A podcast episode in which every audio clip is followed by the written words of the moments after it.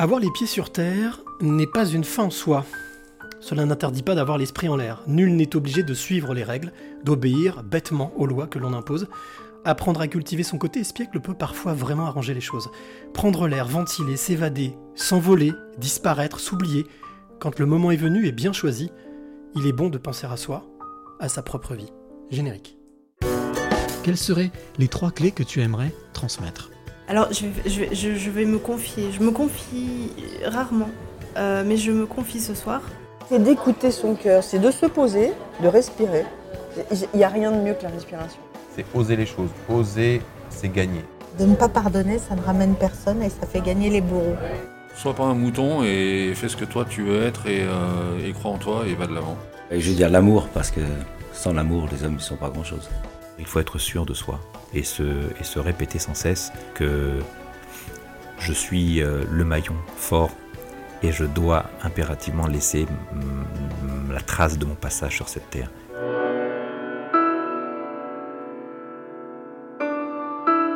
Les passeurs de clés, épisode numéro je ne sais plus, mais en tout cas ce soir je reçois, et je suis très heureux, c'est elle qui me reçoit, c'est pas moi qui la reçois, ma 49e passeuse de clés. Je suis à Paris, quelque part, quelque part dans Paris, dans le 17e arrondissement. Je suis très très très heureux de vous retrouver.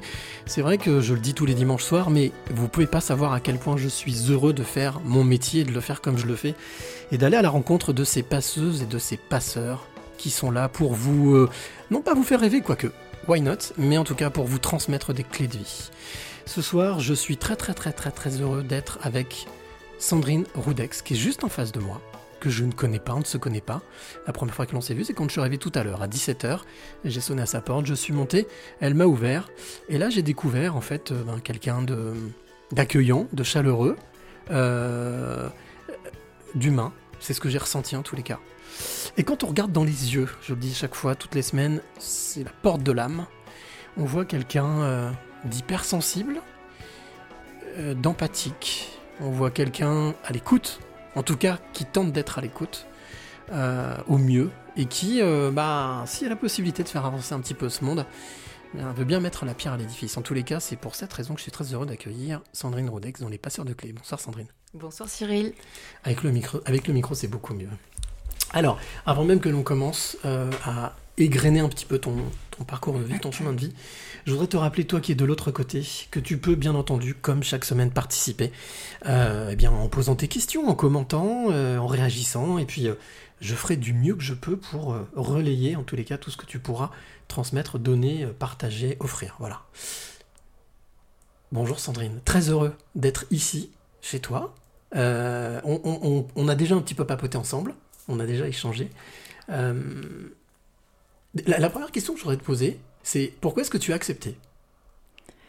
Euh, pourquoi est-ce qu'on accepte euh, de se raconter à un inconnu? Euh, Et de me recevoir déjà, parce qu'on est- on et est de te toi, recevoir est- chez moi, Mm. effectivement.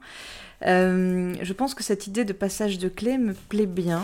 Je- je- dans mes romans, je travaille beaucoup sur la transmission et au départ, on, écrit euh, sans trop se poser de questions. Puis au bout de plusieurs livres, on se dit, mais au fait, pourquoi j'écris et de quoi j'écris et de quoi je parle de livre en livre finalement. Et je me suis rendu compte que cette question de transmettre, d'essayer d'éveiller les autres, d'aider les autres, euh, en partageant des choses personnelles, était euh, assez importante pour moi. Et donc j'ai trouvé qu'il y avait un écho avec ta démarche à toi. C'est adorable. En tout cas, je suis très très heureux d'être ici et de passer cette heure et des poussières ensemble.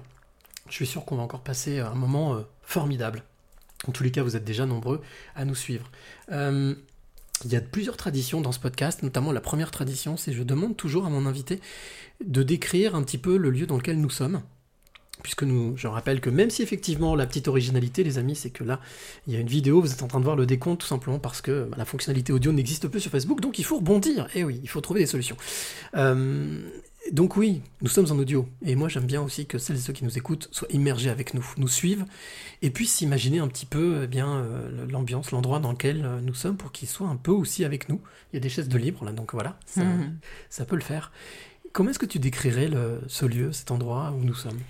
Euh, c'est c'est un lieu refuge, euh, c'est mon lieu refuge, c'est un lieu baigné de lumière Euh, nous sommes donc euh, assis tous les deux face à face à ma table de cuisine, qui est une grande table, euh, dans une cuisine dont un mur est en briques, avec des grosses affiches, l'une d'une exposition de Louise Bourgeois, avec une grosse araignée noire sur fond rose fuchsia, et une autre affiche du film Blow Up, qui est aussi sur fond rose fuchsia, avec un photographe avec là une chemise bleue ouverte euh, est en train de où, ce photographe est en train de prendre la pose. Et, et autour, on a des fenêtres. Il y a une fenêtre euh, à ma gauche euh, qui donne sur les toits de Paris et aussi un tout petit bout de la Tour Eiffel qu'on verra euh, peut-être si la, nuit tombe, euh, on verra le scintillement venir jusqu'ici. Et à ma droite, côté hum, salon, dans le prolongement de la cuisine, on voit aussi les toits de Paris et un petit bout de la basilique Montmartre. Voilà, donc on est à vol d'oiseau entre la Tour Eiffel et la basilique Montmartre, au milieu des nuages. On est, tu es bien, tu es très très Je bien suis très très bien dans cet appartement. Presque épicentre, euh, un endroit où tu te, en tout cas a priori tu te sens bien. En tout cas, je suis dans mon épicentre. Oui, Mm, c'est mm. un appartement dans lequel j'ai j'ai- emménagé il y a une petite dizaine d'années maintenant. Et, et j'ai l'impression d'avoir trouvé mon nid. Ouais, Ta grotte, ma ton grotte. nid, ton, ton- Oui, ma grotte. Tu parlais de refuge d'ailleurs. hein. Refuge, et la, la grotte, c'est intéressant. hein. Oui. Euh, voilà. Oui, on pourrait parler de la, la fameuse, euh, la fameuse théorie de la grotte. Euh, donc, bah déjà, bravo d'avoir relevé cette première tradition. La deuxième tradition aussi, c'est que on a toujours pour habitude d'entendre, euh, et je me mets dedans, hein, tous ces journalistes qui présentent leurs invités, alors en bien, en mal, euh, voilà. Et je me suis toujours dit, quand j'ai commencé ce podcast, que qui mieux que toi, l'invité, peut parler de lui. Donc, Sandrine, Roudex, Sandrine, Sandrine Roudex, qui es-tu en- en quelques mots? Ce qui est intéressant de dire, je crois, à nos auditeurs, c'est que hum, euh, cette interview est absolument pas préparée et que je n'ai absolument pas écouté euh, d'autres interviews, donc je ne sais pas les questions que tu vas me poser à Je ne l'avance. sais pas non plus.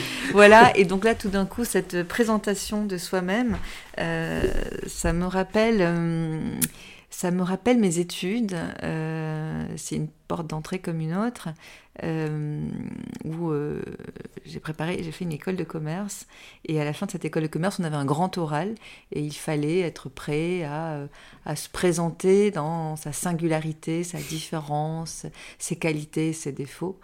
Et, euh, et ça, ça me rappelle aussi les entretiens d'embauche qu'on a euh, lorsqu'on on veut travailler dans une entreprise. Ce que j'ai fait pendant dix ans, avant de tout envoyer balader, il y a maintenant euh, une bonne quinzaine d'années, avant de passer de l'autre côté de la, de la, de la, de la barrière, de la frontière. Et, hum, et donc, si je devais me, qualifier, me, présenter, euh, je dirais que je suis une raconteuse euh, de vie, une raconteuse de gens, euh, pas de vie, une raconteuse de gens et d'un, de, de vie personnelle, voilà. Ce qui m'intéresse, euh, que ce soit en écriture ou en photo, puisque je suis écrivain et photographe, Ou plus exactement Ou en documentaire. écrivaine, en scénario, euh, Scénario, fiction, ouais, mais tout, tout le temps fiction. Je suis écrivaine, photographe, scénariste de fiction. Euh, ce qui m'intéresse, c'est de raconter l'intériorité des gens et de la donner à voir ou à ressentir à l'extérieur. C'est cette bascule entre l'intériorité et l'extériorité, le visible et l'invisible, le dit et le non-dit. Et, hum, et dans mes romans, je travaille beaucoup autour de la famille et, évidemment des secrets de famille ou euh, de la, des, parcours d'émancipation, comment on arrive à être à l'extérieur ce qu'on sait être à l'intérieur ou ce qui, ce, qui, ce qui tremblote, ce qui vacille parfois à l'intérieur et, qu'on n'ose pas affirmer, euh, d'où l'intérêt de ton podcast aussi, euh, qui rejoint mes thèmes personnels d'interrogation.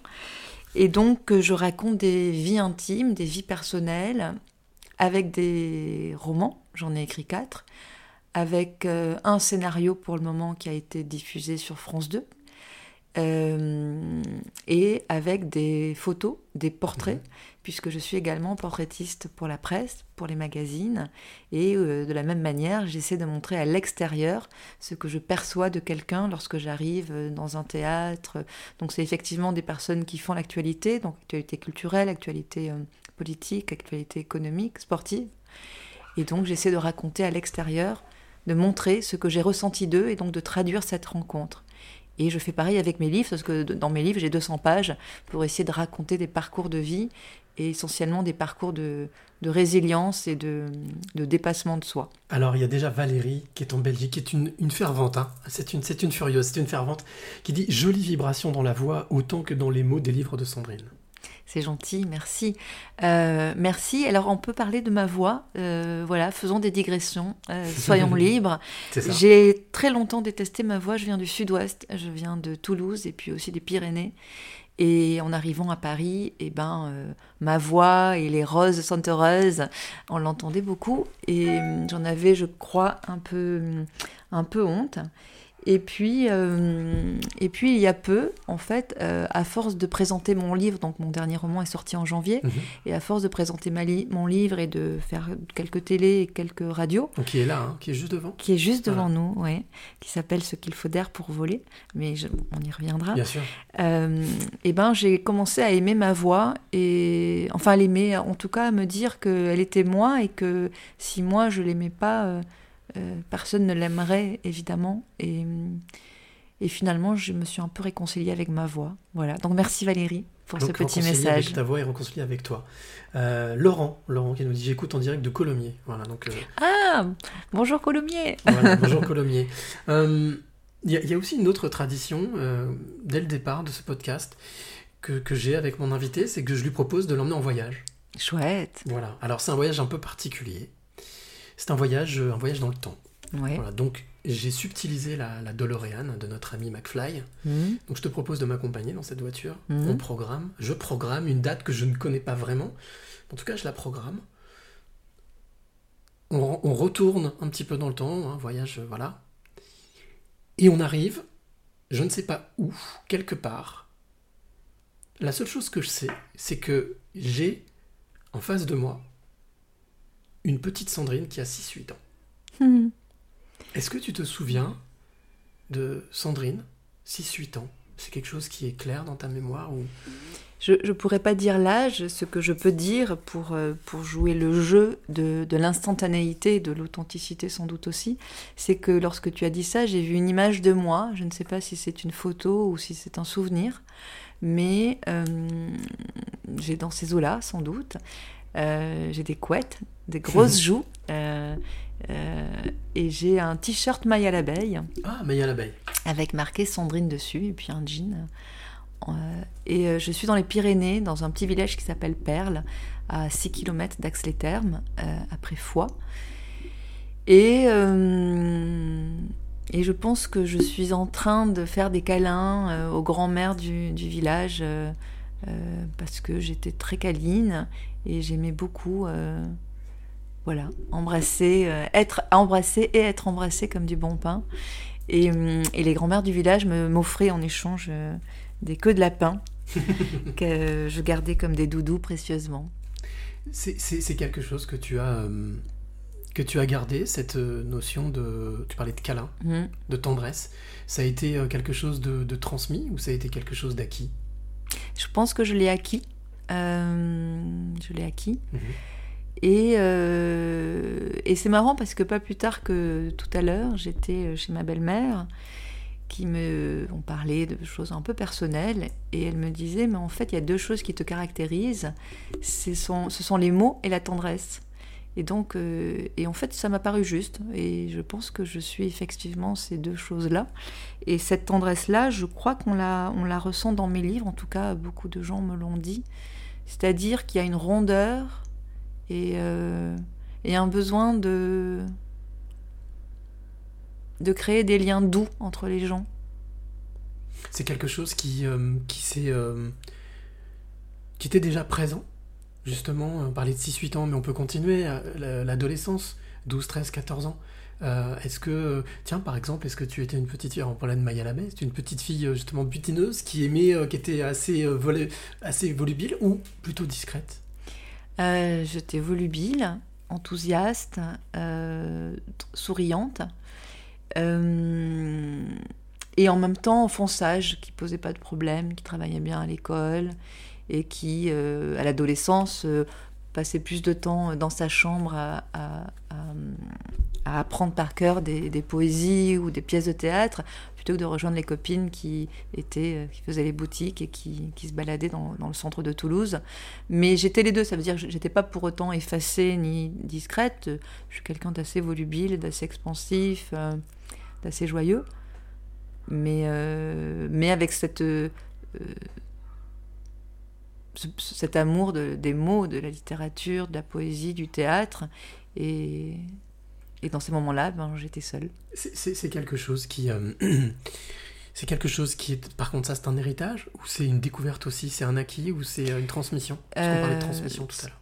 C'est plutôt un acquis. Euh, je suis née dans une famille où, où à part ma maman, euh, les autres ne lisent pas.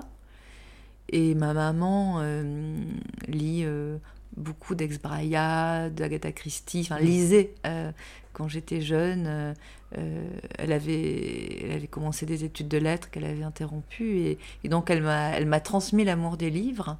Euh, après, c'est moi qui, toute seule, qui suis vraiment allée dans le, la poésie euh, plus pointue, le théâtre. ça a été une manière de. Je pense que je demandais au livre de me dire qui j'étais. Je pense que c'était ça, joli. en fait, mon histoire. De m'interroger. Et ça l'est toujours. Je pense que on peut passer une vie à se demander qui on est.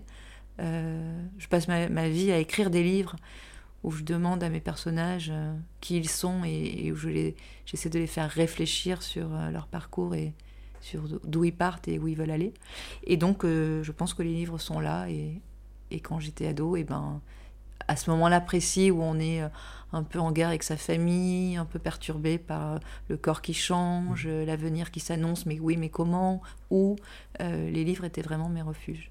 Tu étais euh, vraiment cet enfant, ou cet ado plutôt, euh, non pas perturbé, mais tracassé, enfin, qui réfléchissait beaucoup, qui se posait beaucoup de questions. Oui, oui, mais euh, avec rondeur. D'accord. Euh, j'étais pas une révolutionnaire, j'étais pas une gothique, j'étais pas une déprimée affichée en tout cas. Les gens avaient l'impression que j'étais quelqu'un de super joyeux, qui allait toujours bien et ah qu'est-ce qu'elle est jolie ta fille, disait-il à ma mère. Est-ce qu'elle est qu'est-ce qu'elle est gentille, qu'est-ce qu'elle est sympa. C'est drôle parce que tu as dit, avait l'impression. Oui, parce qu'en fait, évidemment que, enfin évidemment, en tout cas, moi, je ressentais pas les choses comme ça. Moi, je Mhm. me posais mille questions. Euh, je me sentais pas toujours bien et j'avais l'impression euh, que les gens me caressaient les cheveux comme euh, ils flatteraient l'encolure d'un cheval Ah euh, oui. ou d'une crinière. et que voilà, je pense que c'est très dur d'arriver à, à dire, à montrer qui on est à l'extérieur, à, à être comprise de l'extérieur. Et à cette époque-là, c'était pas encore le cas. Il a fallu que j'écrive des livres pour y arriver. Euh, Il y, a, y y Valérie qui, qui demande toujours est-ce que je peux savoir quel est le poète préféré, l'auteur de Sandrine?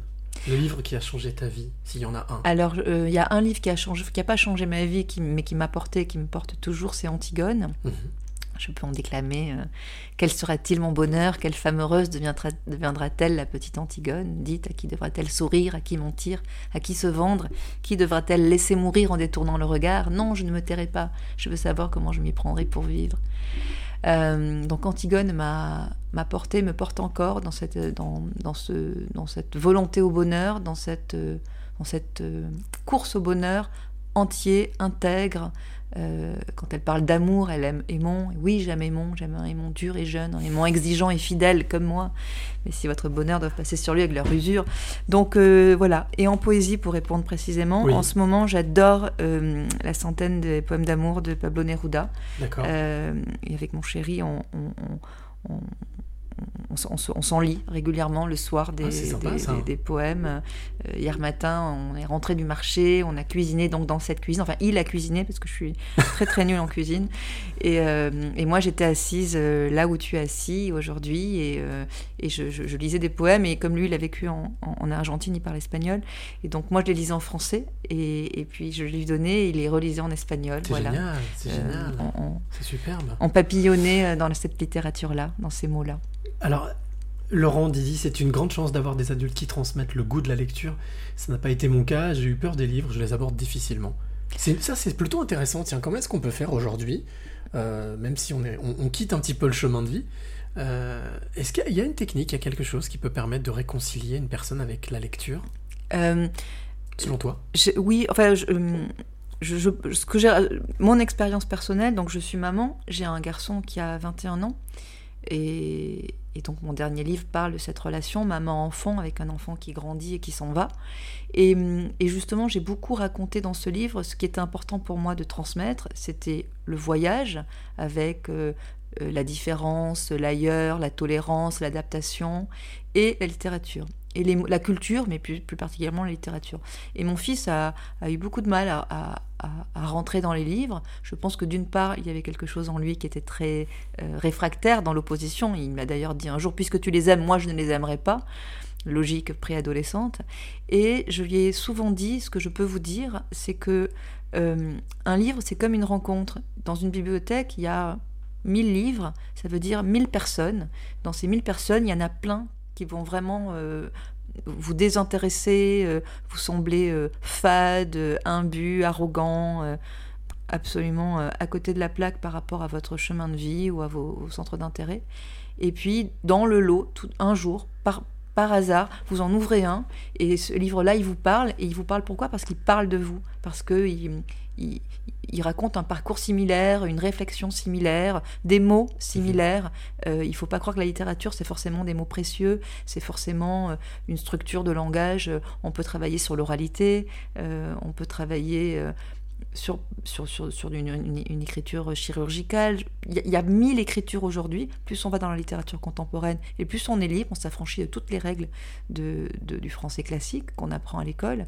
Et donc, je vous encourage, chers auditeurs, à ouvrir n'importe quel livre dans une bibliothèque ou dans une librairie, à lire quelques lignes au début, euh, et puis à voir ce que ça vous fait. Et je suis sûre qu'un jour, il y, aura des, des lignes qui vous parleront, que vous aurez envie de, de continuer, parce que ça vous parlera de vos interrogations, de, vo- de votre intimité. Alors, je te parlais de la fameuse Valérie, tu sais, hein, qui, est- Ouais. qui nous suit. Euh, je viens aussi avec des questions euh, d'invité surprise, ce que j'appelle la question d'invité surprise. D'accord. J'en ai une première là que je pense qui tombe à point nommé. Je voulais savoir si tu es d'accord pour l'écouter et y répondre. Bien sûr. Allez, on écoute. Bonsoir Sandrine, bonsoir Cyril. Voilà, j'avais lu vos deux livres, euh, Attendre et Les Petites Mères, il y a quelques années, et ils m'avaient beaucoup, beaucoup touché. J'adore votre écriture. Et j'aimerais savoir si vous pensez qu'il est possible d'être libre totalement et maman. Parce que j'ai un peu suivi euh, quelques articles de votre dernier livre que je n'ai pas encore lu. Et vous avez l'air de dire qu'il faut se détacher de ses enfants pour être totalement libre. Et moi, je voudrais savoir si vous avez une recette pour être libre et maman, même quand nos enfants sont adultes. Merci beaucoup. Bonne soirée à vous deux. Voilà, et c'est donc la fameuse Valérie. Ah, ben, merci Valérie pour cette question. Merci déjà euh, de me suivre. C'est toujours quelque chose de très émouvant de savoir qu'il y a des lecteurs qui, qui nous lisent de livre en livre. Et, et donc c'est comme une rencontre euh, qui se fait à travers ces pages-là. Euh, dans mon dernier livre, je, je- je ne dis pas exactement ça, qu'il faut se détacher de ses enfants pour être libre. Je dis l'inverse en fait. Je dis que il faut pas être libre, mais qu'on est obligé pour qu'ils soient libres, eux.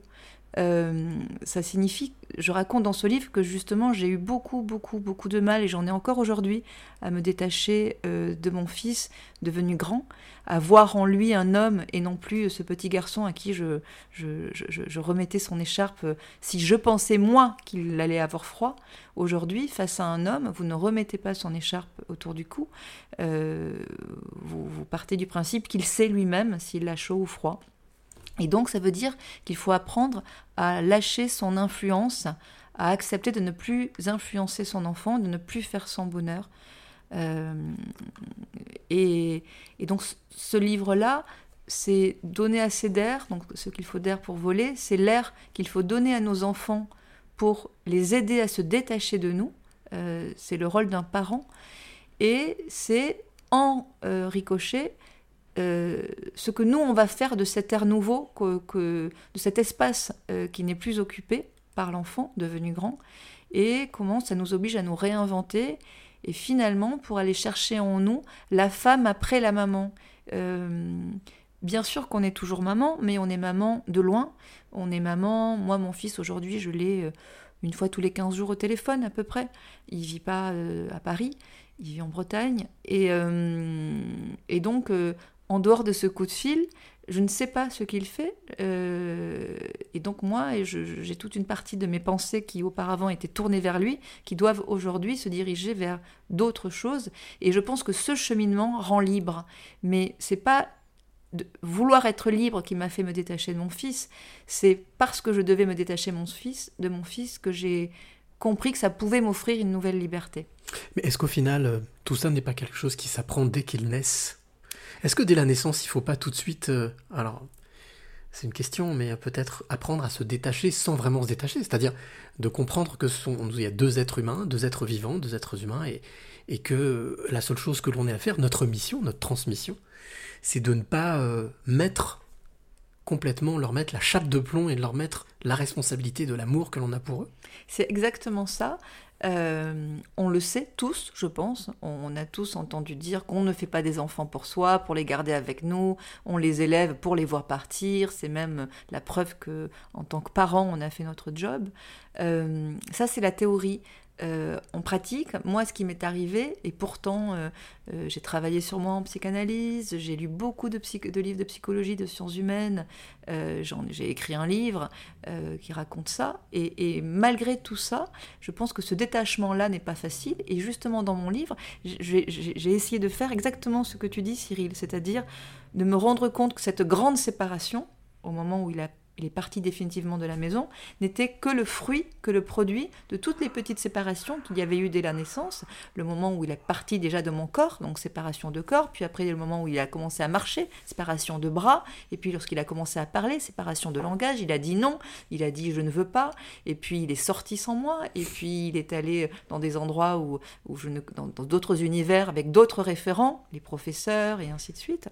Euh, tout ça c'est un apprentissage, mais finalement, en ce qui me concerne moi, et, euh, et je sais pour avoir vu des chiffres que 80% euh, des parents sont concernés par... euh, alors c'est... Non, pardon. C'est un tiers des parents sont concernés par ce, cette, cette difficulté à voir ses enfants se détacher, et 80% d'entre eux sont des mamans. Ah oui, Voilà les chiffres. Euh, l'amour maternel. L'amour maternel et l'amour maternel avec un garçon euh, qui réactive euh, évidemment ce lien, euh, le lien de, de, de femmes avec des hommes, puisque ces enfants sont devenus des, des grands hommes. Il y a pas mal de réactions. hein. Sandrine et son fils sont âgés. De combien Sans obligation de répondre. Voix jeune, fraîche et posée. Ça, c'est Alissane. Euh, Peggy, accepter que son enfant doit retrouver son chemin de soi à la vie et l'école, de l'écoute de son âme, son intuition, la liberté d'être soi.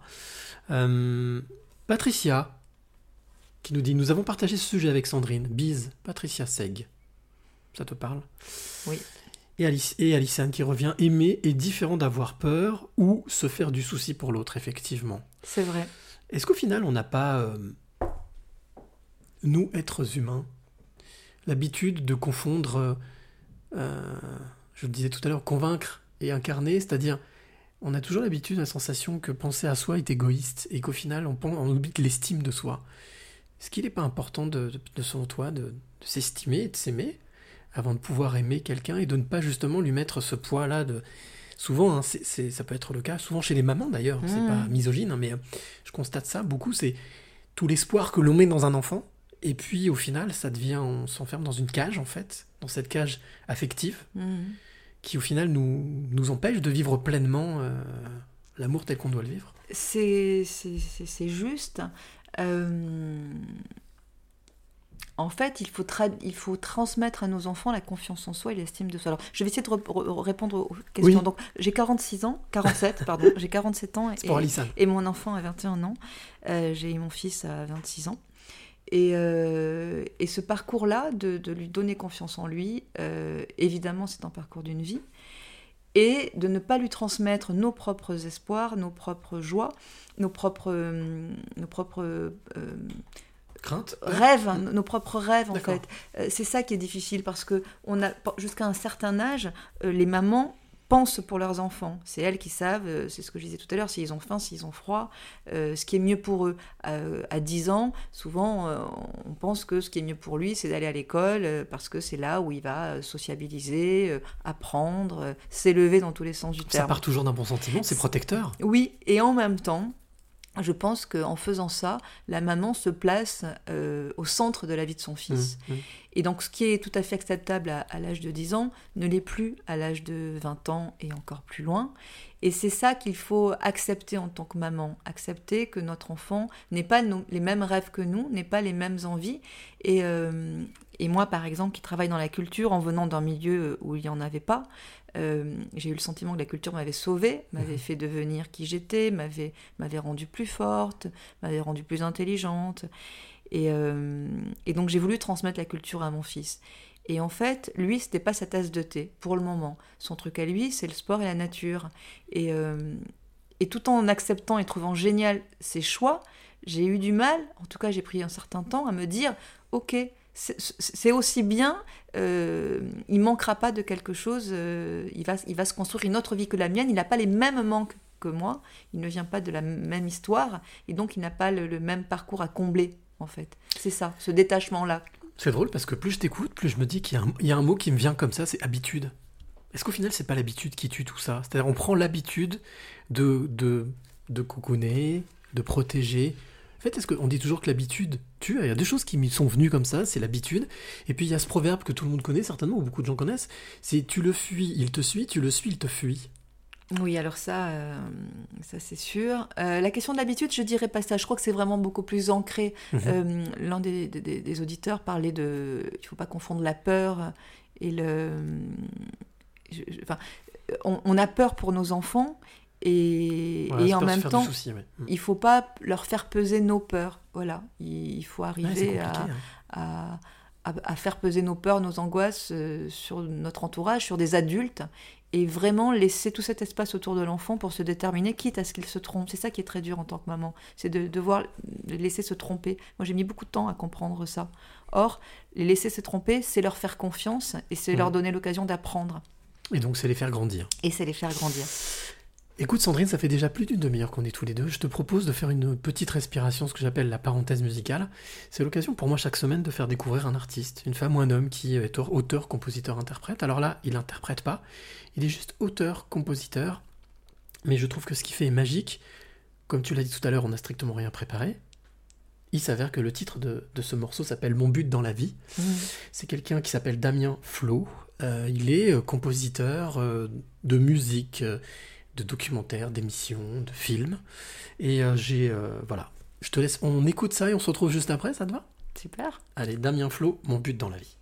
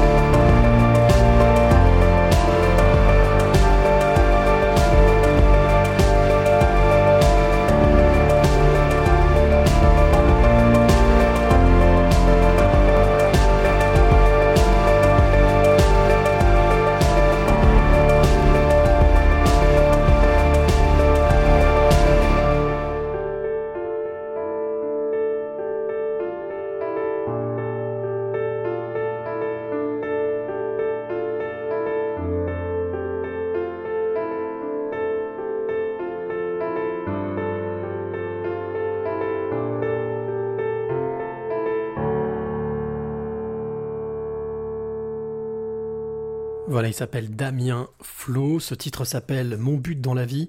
Alors, euh, Damien m'a expliqué que ce titre, il l'a composé pour une, amie à elle, euh, pour un documentaire, documentaire de Stéphanie Valoato qui s'appelle La Cité de l'Espoir. Et en fait, c'est un, c'est un des jeunes de ce documentaire qui l'a inspiré pour composer ce titre. Et je trouve ce titre vraiment juste magique. Donc je vous rappelle, je te rappelle à toi qui écoute de l'autre côté mon but dans la vie. Bien entendu, Damien Flo, c'est pas n'importe qui puisque c'est ma rencontre inspirante, la première rencontre inspirante de la semaine qui arrive. Donc ce sera demain, le lundi 10 mai. Demain, si tu veux en savoir plus sur Damien, bah, rendez-vous demain sur cyrilichamp.com.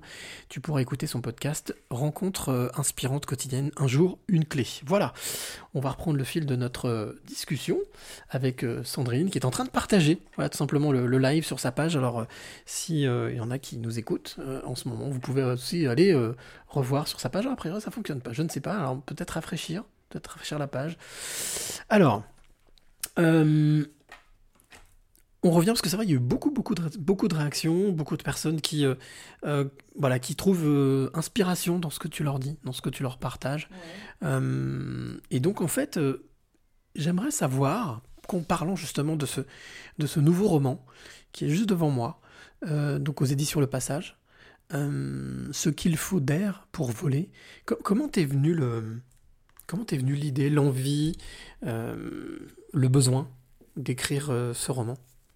Euh, En fait, euh, mon, mon, fils est parti de la maison il y a trois ans à peu près.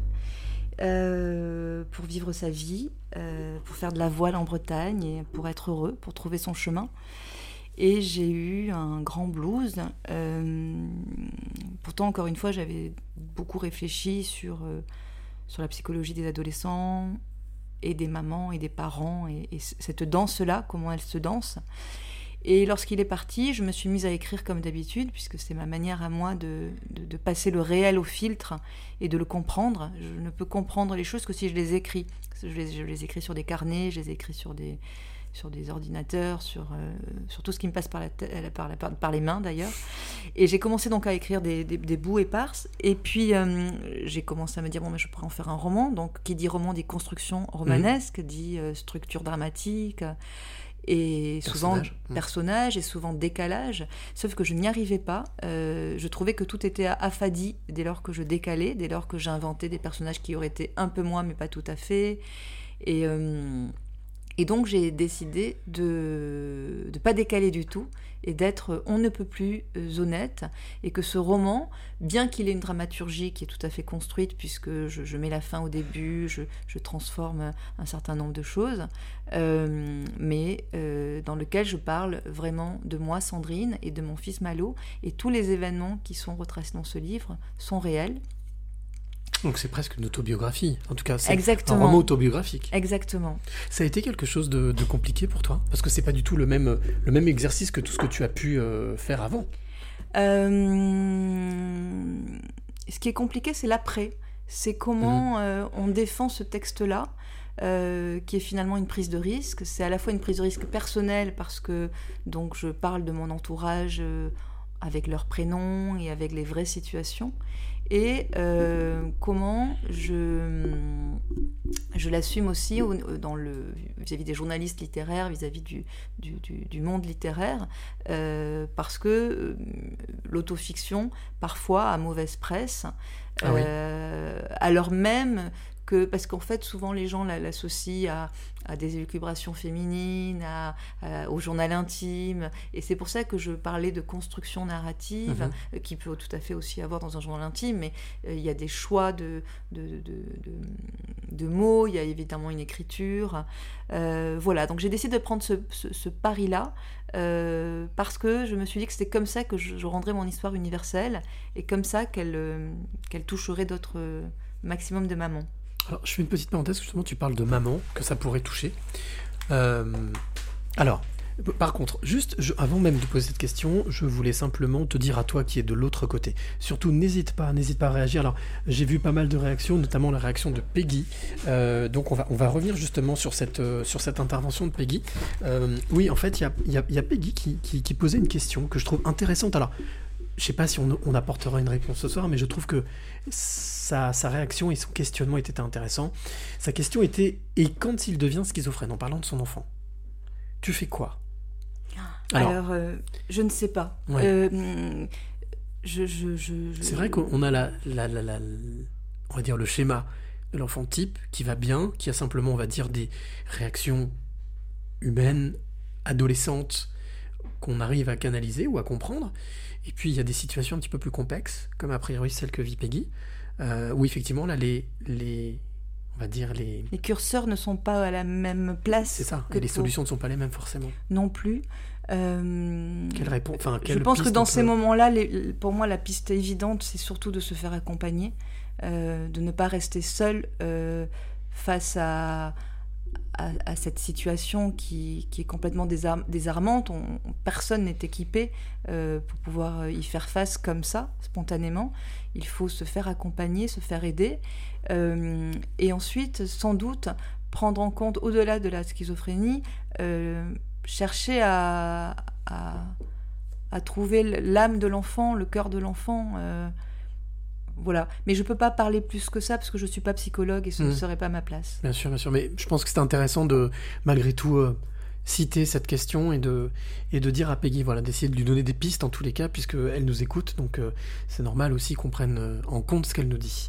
Euh, qui nous dit flot et flot de larmes douces et gaies. Voilà, a priori, il y a beaucoup de choses qui résonnent dans, dans celles et ceux qui t'écoutent.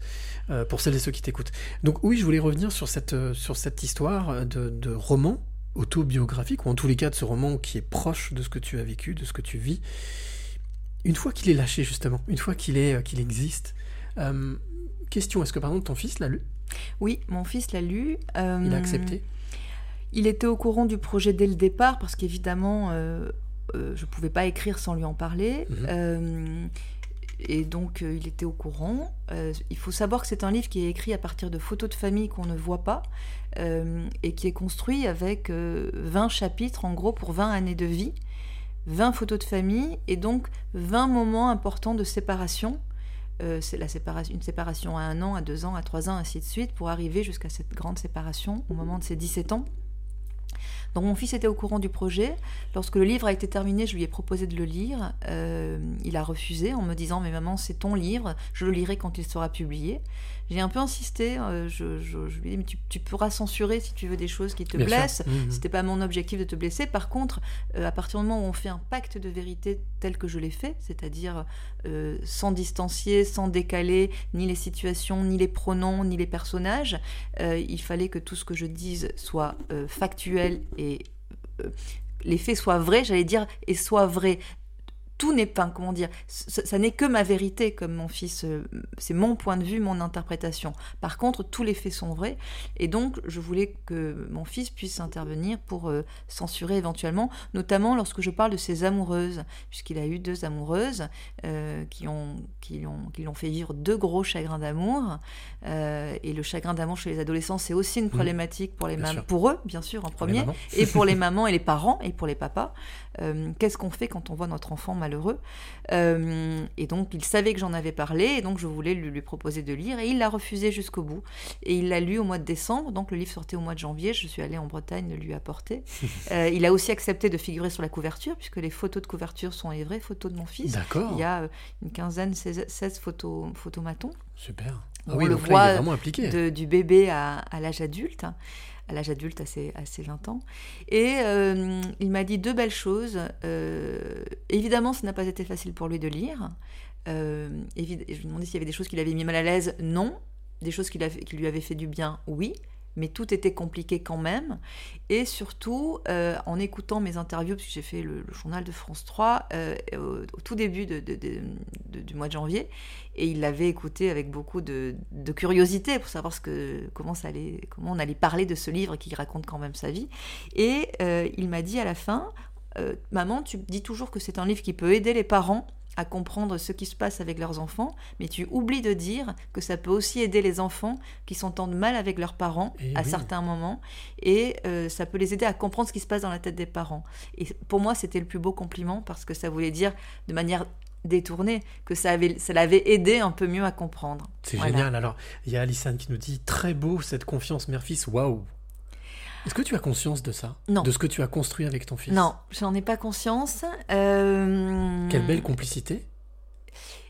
je- je- on fait ce qu'on peut, on fait ce qu'on peut, c'est Oui, ce qu'on répète. ouais. Euh, je suis hyper heureuse de- de- d'avoir écrit ce livre qui, qui existe et qui met des mots sur des mots, Mhm. qui met des mots MOTS sur des mots MAUX, euh, qui raconte un parcours, euh, un double parcours d'émancipation, l'émancipation euh, des parents et l'émancipation euh, de, des enfants. Mon fils m'a fait confiance, c'est vrai. Je pense que c'est lui sans doute qui est, qui est beaucoup plus fort que moi et, et beaucoup plus admirable que moi dans cette histoire. Moi j'ai écrit, mais lui il a porté et il porte aujourd'hui. Est-ce que tu as la sensation que justement c'est quelque chose qui lui a donné peut-être euh, une vision différente de la vie ou une approche différente de la relation mère-fils? Je peux pas dire là parce qu'il n'y a pas assez de recul. Ça, il l'a lu Oui, il, y a, récent, il y a hein. six mois, Ouais. il y a cinq mois, il y a quatre mois. Euh, ce qui est sûr, c'est qu'il m'a dit que ça l'avait fait réfléchir et qu'il avait, il n'avait pas compris à quel point c'était dur pour un parent de voir son enfant partir. Euh, même si au, final, on est évidemment très heureux qu'ils partent, très heureux qu'ils fassent leur vie. Euh, mais encore une fois, ça a à voir avec ce. euh, L'enfant veut, à partir du moment où il est parti, que les parents respectent ses choix et ne cherchent plus à l'influencer en pensant que eux, les parents, savent mieux que l'enfant. C'est vraiment ça, je pense qu'il faut apprendre et, que je, je- donnerai en conseil à tous les parents. Respectez les choix de vos enfants, même s'ils ne sont pas les vôtres, et même si vous pensez que vous pensez mieux que lui. que. Est-ce que ce livre, toi, t'a fait du bien? Oui, euh, il m'a fait du bien, mais comme tous mes livres. Euh, tous mes livres racontent euh, des histoires de famille cabossées, avec des, des- des épreuves, et la manière dont on s'en sort, puisqu'encore une fois, j'écris des livres aussi pour comprendre euh, les relations, les liens. Euh, même si les autres étaient complètement euh, décalés, euh, avec des personnages fictifs et des situations fictives, il, il- ne parlait quand même que de ces relations mère-fils, mère-fille, grand-mère, arrière-grand-mère, père.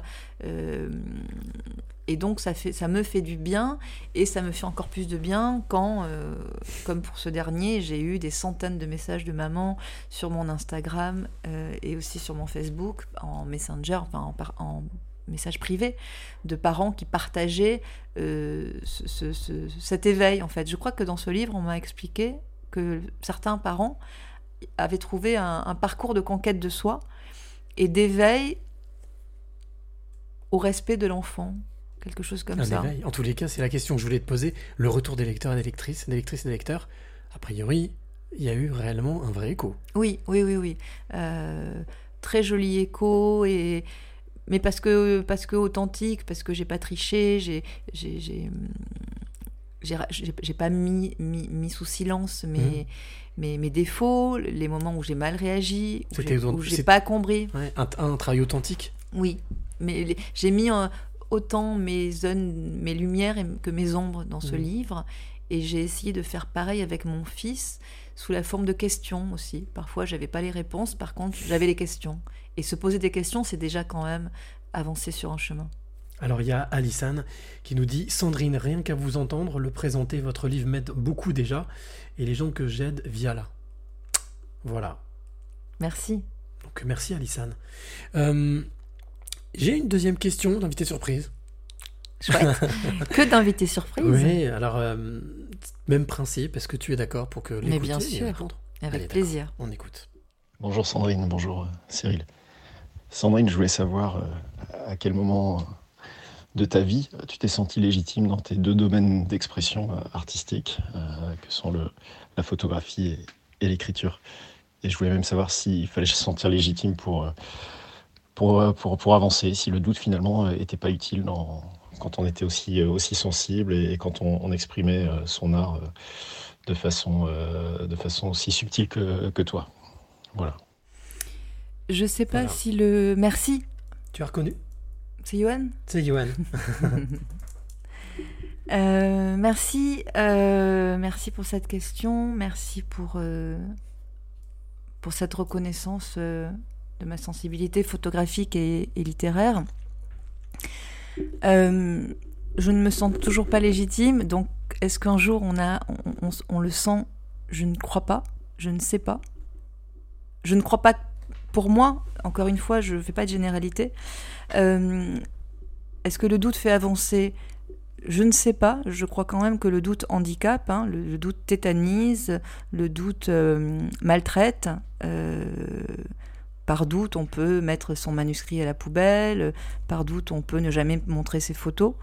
Euh, ce qui m'a sauvé et du doute et de la, du manque de légitimité ou de la, peur de ne jamais être légitime, c'est la passion. C'est la passion qui sauve, c'est, l'envie de, de, de, m'exprimer par l'écriture et par la photo. Et cette envie, elle était plus forte que tout, dans la mesure où, euh, dès que je me sentais pas bien, c'était ça qui me remettait debout.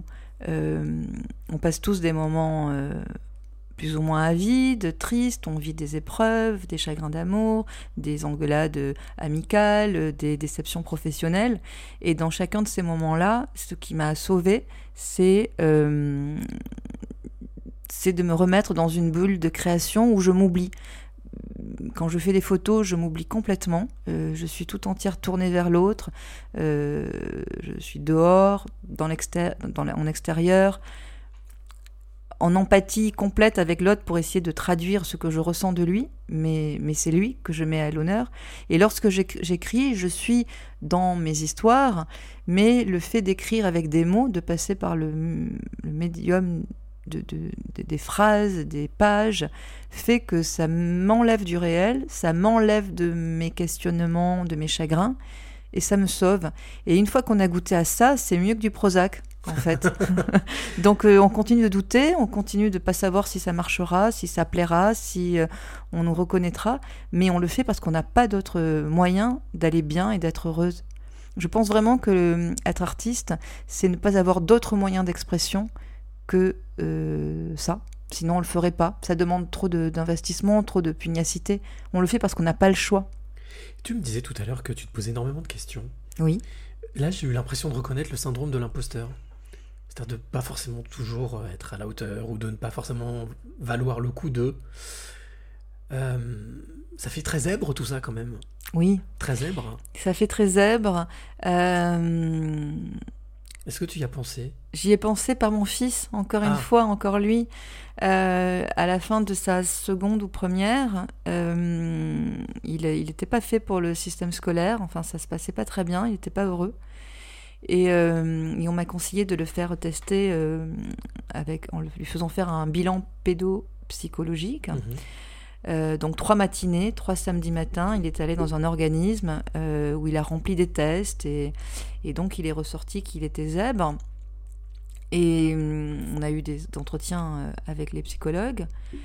Et à ce moment-là, on nous a dit que c'était souvent héréditaire et, Eh oui. et le papa ne l'est pas du tout.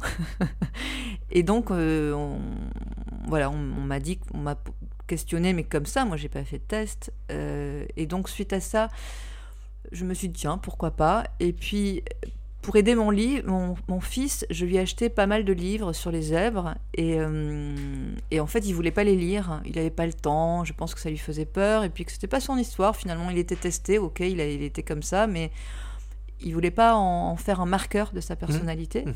Et donc moi, euh, je, mais un peu en mère toute puissante, encore un peu en mère qui n'arrive pas à lâcher, j'ai pris ces livres, je les ai tous lus, il y en avait trois, et je les, je les ai surlignés en me disant que le jour où il aurait envie d'en prendre un, il aurait qu'à ouvrir et il y aurait au moins quelques passages qui lui viendraient aux yeux. Euh, et là, je me suis rendu compte que quand même, il y avait pas mal de, de résonance avec moi, oui, cette, euh, cette hypersensibilité. Euh, je préfère dire hypersensible, en fait. Le zèbre, ça me plaît beaucoup parce que c'est un animal. pourquoi ça s'appelle des zèbres? Donc, on appelle ça les enfants à haut potentiel. C'est qu'en fait, ils- sont singuliers puisque aucune zébrure, euh, aucune rayure euh, n'est la même. Euh, et, euh, et ils doivent trouver leur chemin en dehors des normes habituelles.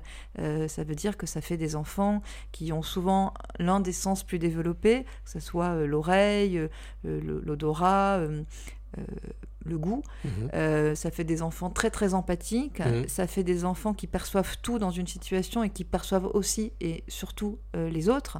Et donc qui sont euh, en permanence connectés à l'énergie des autres qui influencent sur la leur, ce qui est très compliqué. Voilà. Après, ça fait des enfants et des gens. Ça fait des gens qui sûr. ont une vision du monde sensible, donc euh, qui ont accédé à cette sensibilité du monde et qui euh, peuvent éventuellement, mais pas seulement, la, traduire euh, par l'art. Tout à fait, exactement. Ben, c'est pour ça que ça me fait penser à tout ça quand même. Je me suis dit, tiens, là, il y a quelque chose. Alors, il y a, un exercice aussi, une tradition que j'aime dans ce podcast, puisqu'on parlait tout à l'heure de l'un de tes métiers, photographe. Quand j'ai lancé ce podcast, j'avais vraiment envie de mettre en avant ben, des passeuses, des passeurs de clés, mais aussi, oui, c'est pour éviter que ça brombisse, mettre en avant des photographes. C'est vrai que ça se fait pas beaucoup. Alors, il y a une de mes passeuses que j'ai reçue, qui m'a reçue une fois de plus à Paris, qui s'appelle Brigitte Patient, qui a travaillé à France Inter pendant je ne sais pas combien de temps, et qui avait une émission où elle mettait aussi en avant les travaux des photographes. Je ne le savais pas, je l'ai su quand je l'ai rencontré. J'ai pour habitude de demander à mon invité un petit exercice, voilà, proposer un petit exercice. Je vais te tendre une tablette avec une photo dessus.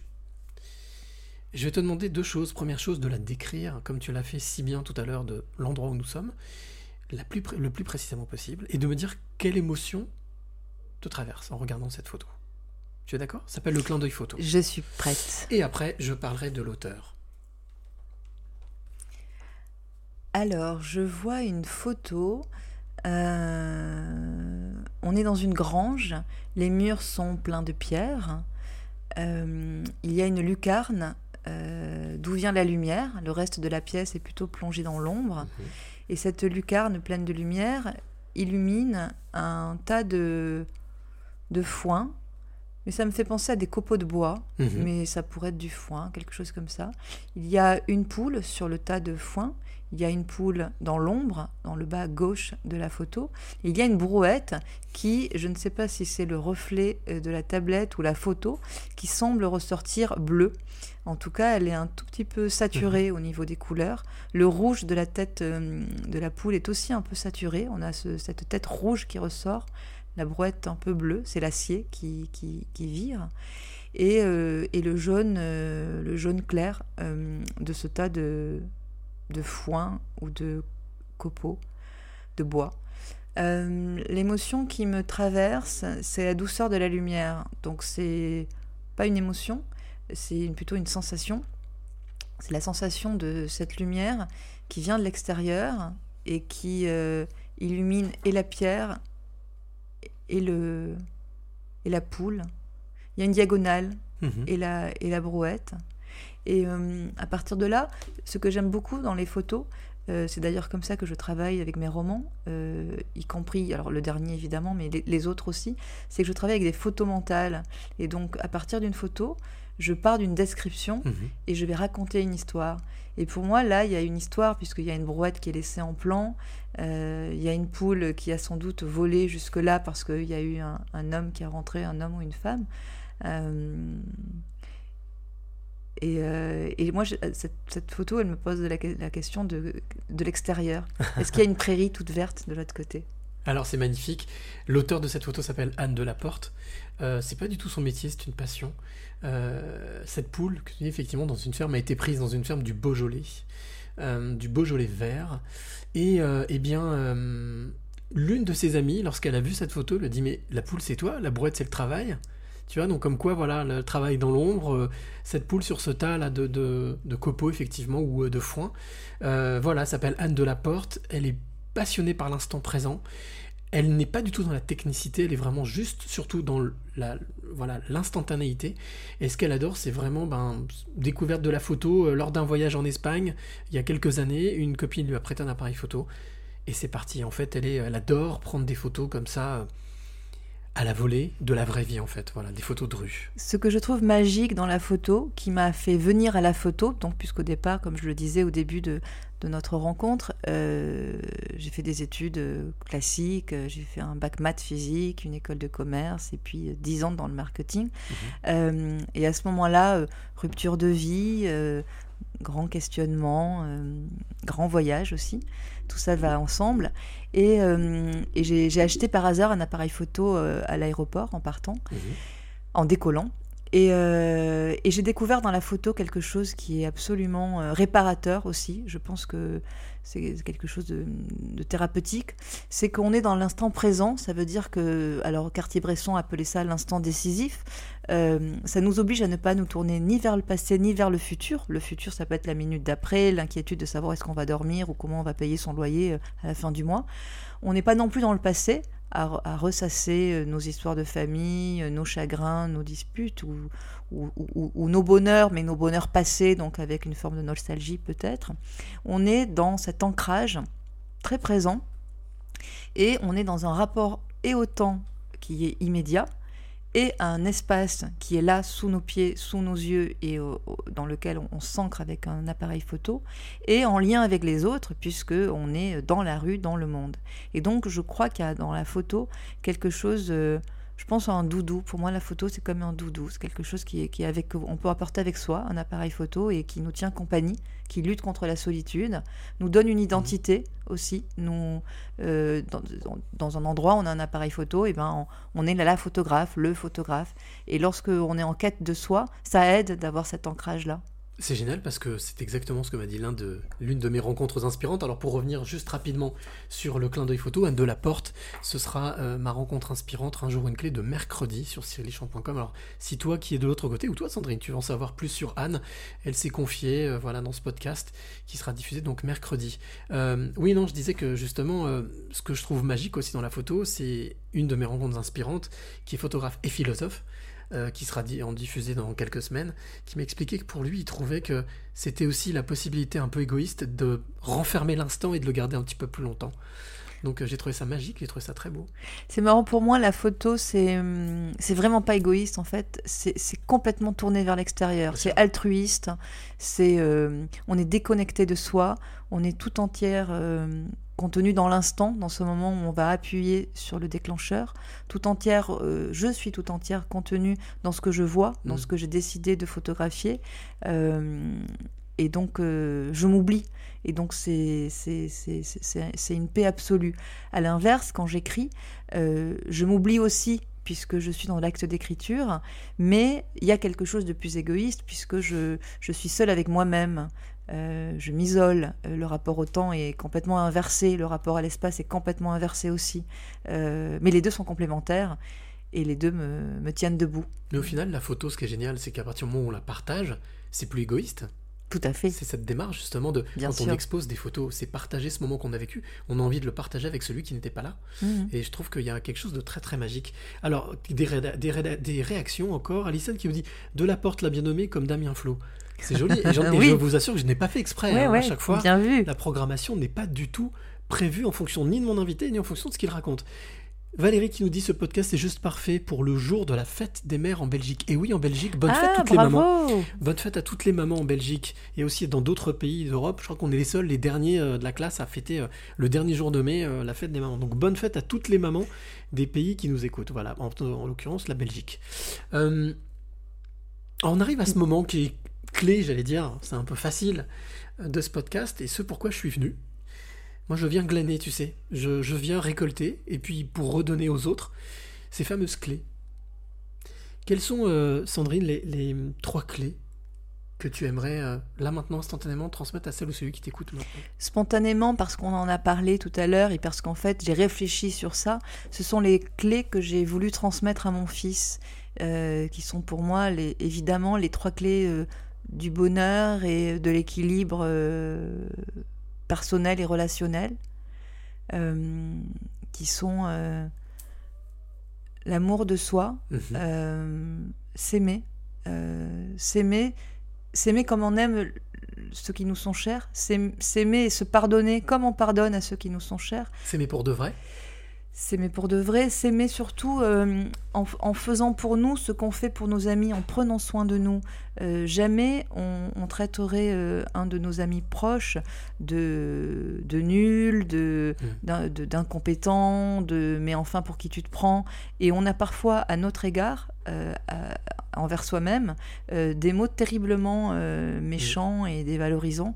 Et donc je pense qu'il faut vraiment apprendre à, à se traiter soi-même comme on traite les autres. Estime de soi, tu, le relirais, tu relirais ça à Dans la même chose, Mm. ouais, ouais. Donc, dans la même de chose. L'amour de soi, première clé. La deuxième euh, clé, c'est la passion. C'est euh, laissez-vous entraîner dans tout ce qui vous, qui vous fait battre le cœur, qui vous fait, euh, euh, qui vous fait oublier le monde finalement bizarrement. Quand je suis dans une passion, donc quand je j'écris, je fais des photos, je euh, je- je- je- j'ou- j'oublie tout le reste et en même temps je ne cherche qu'une chose, c'est-à-dire à entrer en contact avec tous ceux qui ont eu la même passion que moi et, euh, et ça m'habite et ça me remplit et c'est une plénitude que je souhaite à tout le monde, quelle que soit la passion. La passion, ça peut être, euh, euh, je pense à des séries par exemple. Parfois, je regarde une série que je trouve absolument géniale euh, au niveau du sens, au niveau du fond, au niveau de la forme, au niveau de la répartie, au niveau de la construction. Et je suis sur mon canapé et je fais des bons sur mon canapé tellement je trouve ça génial. Et ben, j'app- j'associe aussi ça à la passion. Ça peut être la passion de la cuisine, ça peut être la passion de la promenade, de la cueillette de champignons. Tous ces moments où vous êtes loin de vos soucis, loin de, ce, de cette partie de vous qui parfois est lourde à porter, où vous êtes juste en phase parce que ça vous rend heureux de manière juste spontanée. C'est proche un peu du lâcher prise que tu racontes quand même aussi. Oui. La passion, c'est euh, ça amène au lâcher prise. Ça peut amener au lâcher prise. Ça peut amener au lâcher prise. euh, c'est surtout s'autoriser à aimer des choses et, et, à- et, et ça va avec la curiosité pour moi. Mhm. Euh, D'accord. Faire, faire des expériences, tenter, et puis décider si on aime ou on n'aime pas, si on a envie de pousser la porte ou pas. Donc s'aimer, être passionné, Oui. les deux premières clés. Et, euh, et, et voyager, et voyager. Mais après, voilà, il peut y avoir des voyages immobiles, euh, ça peut être des voyages euh, très concrets, mais aller à la rencontre euh, d'autres univers et, de, et, et- se frotter à la différence. Euh, avec le voyage, peut-être que je parlerai d'altérité aussi, accepter l'altérité. Euh, il faut assez rapidement euh, comprendre qu'on n'est pas tous pareils du tout dans notre tête, qu'on ne fonctionne pas pareil, qu'on n'a pas les mêmes mécanismes de réflexion, d'amour, d'habitude. Et intégrer ça, c'est quand même déjà faire un peu la paix et avec soi-même et avec les autres. Alors, euh, avant même de te parler du coup de cœur de la semaine, quelques réactions. Laurent qui dit Votre fils a beaucoup de chance, vous êtes une super maman à ne pas en douter. Merci. Euh, Alissane qui dit Je trouve aussi. Euh, alors, Alissane qui demande quel est le titre de votre scénario réalisé et diffusé sur France 2. C'est vrai qu'on n'a pas donné le titre. Oui, ça s'appelle Moi grosse. C'était diffusé sur France 2 en, 2000 en mai 2019. Ça racontait le parcours d'une jeune femme euh, obèse euh, qui faisait 1m53 sur euh, 115 kilos. Mm. Euh, C'était tiré d'un essai de Gabriel Dédier qui s'appelait euh, On ne n'est pas grosse, euh, qui était en partie l'histoire de sa vie et en partie une enquête journalistique. Et donc, avec ma co-scénariste Muriel Magellan, qui est aussi écrivain, on a euh, adapté ce livre et puis inventé toute une histoire euh, qui est un parcours de résilience encore, comme je les aime et comme j'en écris euh, à longueur de, de temps dans mes romans. Mais ce parcours de résilience avait la singularité que notre personnage à la fin ne cherchait pas à maigrir et alors que oui, être obèse, c'est un problème de santé, euh, c'est évident. Mais nous, on s'est dit qu'on n'allait pas se substituer euh, au personnage ou à la personne qui est obèse, mais au contraire, on allait écrire un film pour raconter que c'est à la société d'accepter les gens différents, quels qu'ils soient, et de leur laisser euh, le choix de faire ce qu'ils veulent, euh, maigrir ou pas maigrir, rester obèse ou pas. Et c'est finalement, ça rejoint ce que j'ai essayé de comprendre, ce que j'ai compris et que j'ai essayé d'écrire dans mon livre, c'est laisser nos enfants et notre entourage, les autres, voilà, on revient à l'altérité, les autres, euh, faire leur choix et ne pas chercher à les influencer et, et à leur dire ce qui est bon ou pas bon. Voilà. Alors, on l'a dit tout à l'heure, on n'a strictement rien préparé, on est d'accord. hein. Avant même de parler, du coup, je reviens sur Alison qui dit Un orage est en train de prévenir via tonnerre qu'il va venir rafraîchir la touffeur qui a recouvert l'île ce jour. C'est la fête des synchronicités. C'est très joli. Pourquoi est-ce que je dis ça? Parce qu'on n'a strictement rien préparé, on est d'accord Oui, on est d'accord. Mon coup de cœur de la semaine s'appelle Étienne Bompé, femme. Il vient de sortir son premier roman qui s'appelle Tuer le bon gay. G-A-Y. Il a utilisé l'écriture comme thérapie. Il abordait le sujet très tabou de la vie de couple homosexuel, mais pendant la relation. C'est vrai que ce qui m'a expliqué, c'est qu'on a aussi beaucoup raconté la, drague, la rencontre, mais peu sur la vie au quotidien de couple. Et donc il a écrit ce premier roman avec beaucoup de sincérité, de spontanéité. C'est euh, le coup de cœur, la rencontre euh, aussi inspirante de vendredi. C'est le coup de cœur de la semaine. Il s'appelle Étienne Bompé Femme. Son roman s'appelle Tuer le bon gay. Bien entendu, pour en savoir plus, rendez-vous vendredi avec ce podcast qui était juste incroyable. Incroyable et rempli de courage et surtout d'acceptation de, soi. Tu parlais de, de poids, du poids, mais aussi euh, la sexualité en fait partie. Et pour ça, je disais, on n'a rien préparé, mais comme quoi, voilà. Justement, je voulais te demander, tu parlais de série tout à l'heure. Est-ce que tu as un coup de cœur, toi? En Cette série- semaine ou là, il en n'y a pas série longtemps ou en- N'importe. Le coup de cœur que tu as pu avoir cette semaine ou il y a quelques jours ou quelques semaines?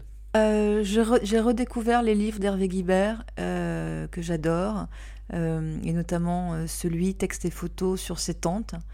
Euh, c'est parce que je crois que je mène de plus en plus une réflexion pour allier l'écriture et la photo. Mhm. J'ai publié des livres de photos, j'ai publié des romans. Et j'ai jamais fait les deux en même temps. Alors même si mes livres de photos, en l'occurrence, j'écrivais les textes, mais c'était des textes plutôt journalistiques. Euh, et donc je, je m'intéresse de plus en plus à l'écriture fictionnelle, photographique. Et euh, pour moi, Hervé Guibert est, est l'un des, des grands prêtres, des grands Manitou de, de cette réflexion-là, à la fois très sincère. Un titre, un titre en particulier? Euh, oui, euh, les, euh, les ces deux tantes, elles s'appellent, elles sont juste là. Alors je vais aller chercher le livre. Allez, d'accord. En attendant que euh, Sandrine revienne avec ce livre de Hervé Guibert. Alors, je voulais simplement te dire à toi qui, euh, qui est là derrière. Merci déjà de nous avoir suivis, d'avoir été aussi nombreux. Bien entendu, c'est pas encore totalement fini. hein. Il nous reste encore quelques petites choses à, à voir avec euh, Sandrine. Euh, mais merci déjà d'avoir été aussi nombreux, d'avoir suivi comme tous les dimanches. Alors, Hervé Guibert. Et donc le livre, c'est. Suzanne et Louise. Ce sont ces deux tantes qu'il est allé voir, euh, chez qui il allait déjeuner tous les dimanches pendant. Avec une vieille photo Euh, magnifique. Et à l'intérieur, tout est tout est photo et texte. Ah oui, en fait. magnifique. Euh, il écrit à la main. Et donc là, j'ouvre le livre au milieu et on a euh, Suzanne, donc l'une de ses deux tantes, qui est à gauche, Ah, qui est truc, assise sur un fauteuil. C'est vrai que là, pour le cours, allez, on va utiliser la vidéo. Voilà, très bien. Et à droite, euh, il lui a écrit une lettre. Suzanne, la lettre que je pourrais t'écrire pourrait être indécente. Ce serait une lettre d'amour. Euh, il y a des, des- des pages entières de texte. Et puis là, par exemple, je tombe sur une photo où on voit juste ses pieds. Exact. On la voit. Euh, C'est magnifique. Voilà, je, c'est un travail qui m'inspire beaucoup et, et que j'espère un jour mener euh, à ma manière, avec mes sujets à moi. C'est presque, un- un- presque les choses que tu aurais pu faire avec ton dernier livre, avec les photos de ton Oui, fils. tout à fait. Alors, ce que j'ai fait avec les photos de mon fils, c'est-à-dire que je me suis longtemps posé la question de savoir si je les intégrais ou pas, puisque j'avais ce souhait quelque part de réconcilier mes deux identités, euh, l'écrivaine et la photographe. Finalement, je ne l'ai pas fait, mais à la place de ça, j'ai conçu une exposition qui malheureusement n'a pas pu avoir lieu, puisque l'idée c'était de- d'exposer dans les librairies au moment de la sortie, et avec Mhm. le confinement, j'ai pas pu faire une sortie en librairie. Mais euh, les 20 photos de famille existent. Je les ai récupérées, je les ai euh, travaillées sur Photoshop pour les passer en noir et blanc parce que des photos de famille faites à l'arrache Mhm. par euh, Pierre-Paul Jacques ne sont jamais forcément très très très jolies immédiatement. Et je les ai passées en noir et blanc. Et ce que j'ai fait, c'est que j'ai euh, enlevé une partie de la photo, parfois du personnage, parfois euh, du décor, et j'ai mis à la place euh, une partie de mon texte. Ah, Ce que je voulais faire, c'était remplir le souvenir par du présent, combler Mhm. le vide. Mhm. Et, euh, et ça a donné une jolie série que je montre sur mon Instagram. Peut-être même, euh, pourquoi pas, là, avec euh, les beaux jours qui s'amènent, le déconfinement, le retour, pas avant à la normale, mais en tout cas un retour à quelque chose qui ressemble à plus qu'on ce dont on désire, est-ce que ce qui va nous permettre de pouvoir nous retrouver, de boire des canons, de, de vivre tout simplement. J'adorerais trouver, euh, voilà, j'ai pas encore cherché, mais peut-être trouver une petite galerie pour exposer ce travail-là, Bah et oui, bien euh, sûr.